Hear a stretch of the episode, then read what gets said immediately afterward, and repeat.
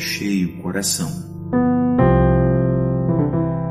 Olá, estamos enchendo o coração com a palavra. Hoje leremos o capítulo 2 de João. Mas antes de ler, vamos orar a Deus. Senhor Deus, nós lembramos do sacrifício do Senhor Jesus na cruz e do sangue que ele verteu para pagar o preço pelos nossos pecados.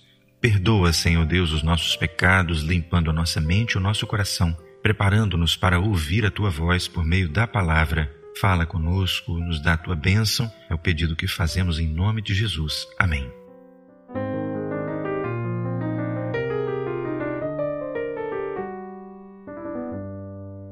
E ao terceiro dia fizeram-se umas bodas em Caná da Galileia, e estava ali a mãe de Jesus. E foram também convidados Jesus e os seus discípulos para as bodas.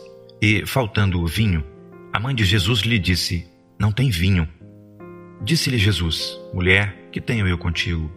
Ainda não é chegada a minha hora. Sua mãe disse aos empregados: Fazei tudo quanto ele vos disser. E estavam ali postas seis talhas de pedra para as purificações dos judeus, e em cada uma cabiam duas ou três metretas. Disse-lhes Jesus: Enchei de água essas talhas, e encheram-nas até em cima. E disse-lhes: Tirai agora e levai ao mestre-sala. E levaram. E logo que o mestre-sala provou a água feita vinho, não sabendo de onde viera, se bem que o sabiam os empregados que tinham tirado a água, chamou o mestre-sala ao esposo e disse-lhe: Todo homem põe primeiro o vinho bom e, quando já tem bebido bem, então o inferior. Mas tu guardaste até agora o bom vinho. Jesus principiou assim os seus sinais em Caná da Galileia e manifestou a sua glória, e os seus discípulos creram nele. Depois disso, desceu a Cafarnaum, ele e sua mãe e seus irmãos e seus discípulos, e ficaram ali não muitos dias. Quero fazer um primeiro comentário aqui. O texto afirma que esse foi o princípio dos sinais realizados pelo Senhor, ou seja, o primeiro milagre. Ele chama muito a atenção, especialmente se nós tivermos em vista alguns elementos didáticos que a Bíblia usa, como a água e o próprio vinho. Os vasos usados ali podem representar a nossa vida. A água nos fala na Bíblia sobre a palavra de Deus, que traz refrigério e mata a sede da alma. Mas Jesus tem uma experiência ainda mais doce do que o mero conhecimento da letra da Bíblia, que é a operação do Espírito Santo, representada no vinho, o vinho da nova aliança. Só o Senhor Jesus pode transformar o conhecimento bíblico, muito importante, mas ainda incompleto na nossa experiência com Deus. Jesus pode transformar o conhecimento bíblico, portanto, em experiências com o Espírito Santo de Deus. Há quem veja nesse sinal também uma profecia a respeito dos últimos tempos da igreja sobre a terra, quando o mestre Sala diz que o noivo guardou até agora o bom vinho. O bom vinho pode estar representando o último derramar do Espírito Santo, quando o mundo está ansioso, seco, sedento e a igreja tem vivido grande alegria já no final da festa. De todo modo, aprendemos com essa parábola que Jesus quer nos dar muito além de cultura bíblica, quer nos dar também a doçura da experiência viva com o Senhor Jesus, com o seu Espírito Santo. Vamos prosseguir? No verso 13. E estava próxima a Páscoa dos judeus, e Jesus subiu a Jerusalém. E achou no templo os que vendiam bois e ovelhas e pombos, e os cambiadores assentados. E, tendo feito um azorrague de cordéis, lançou todos fora do templo, bem como os bois e ovelhas, e espalhou o dinheiro dos cambiadores e derribou as mesas. E disse aos que vendiam pombos: Tirai daqui estes e não façais da casa de meu pai casa de vendas. E os seus discípulos lembraram-se do que está escrito: O zelo da tua casa me devorará. Quero fazer aqui mais um comentário. A chegada de Jesus ao templo se deparando ali com diversas situações que não eram condizentes com o propósito daquele edifício, nos faz lembrar também daquilo que Jesus encontra quando chega no nosso coração. O nosso coração, na verdade, foi feito, a nossa vida, o nosso corpo, nós fomos feitos para ser templos do Espírito Santo, como afirma o apóstolo Paulo.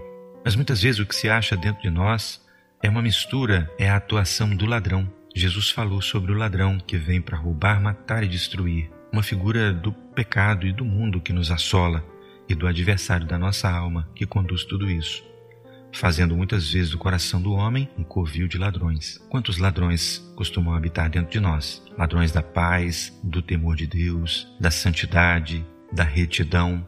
Jesus faz uma Jesus faz um açoite e lança aqueles homens fora. Também derrubou as mesas dos cambistas o cambista achava oportunidade de negócio ali porque havia uma lei que dizia que as ofertas no templo deveriam ser feitas apenas com moeda local. Quando um estrangeiro chegava com seu próprio dinheiro da sua terra e queria fazer uma oferta ao Senhor, os cambistas ofereciam para fazer a troca das moedas, mas geralmente eram desonestos e cobravam uma taxa de câmbio completamente fora da realidade, os tornando assim desonestos e maus aos olhos do Senhor. Muitas vezes nós damos espaço para isso, barganhas com Deus trocamos os valores eternos pelos valores terrenos e o Senhor não quer que isso aconteça. Vamos prosseguir? No verso 18: Responderam, pois, os judeus e disseram-lhe: Que sinal nos mostras para fazeres isso? Jesus respondeu e disse-lhes: Derribai este templo e em três dias o levantarei. Disseram, pois, os judeus: Em quarenta e seis anos foi edificado este templo, e tu o levantarás em três dias? Mas ele falava do templo do seu corpo. Quando, pois, ressuscitou dos mortos, os seus discípulos lembraram-se de que lhes dissera isso e creram na Escritura e na palavra que Jesus tinha dito. E estando ele em Jerusalém pela Páscoa durante a festa, muitos, vendo os sinais que fazia, creram no seu nome. Mas o mesmo Jesus não confiava neles, porque a todos conhecia e não necessitava de que alguém testificasse do homem, porque ele bem sabia o que havia no homem. Antes de encerrar, quero fazer um pequeno comentário. De fato, Jesus, como Deus, não necessita de que alguém testifique sobre o homem, porque ele conhece o que há dentro de nós. Ao invés de ser uma verdade que nos assusta e amedronta, deve ser mais uma palavra de encorajamento para que você se apresente diante de Deus com toda sinceridade, confessando as suas fraquezas, suas tendências ruins, suas maldades e pecados. Que nós possamos fazer isso a cada dia, apresentando a Deus, esperançosos na Sua misericórdia, quem nós somos de fato, e confiando no perfeito sacrifício de Jesus, que morreu para pagar o preço pelos nossos pecados. Deus pagou o preço pelos seus pecados, mas você precisa tomar posse disso, confessando a Jesus como único e suficiente Salvador. Que o Senhor nos abençoe. Você acaba de ouvir a leitura comentada de um capítulo da Bíblia Sagrada. Áudios com outros capítulos, além de textos e estudos relativos à palavra do Senhor, estão gratuitamente disponíveis no site do que está cheio o coração www.doquestacheiocoracal.com. Visite e nos ajude a divulgar este trabalho e as boas novas do Evangelho.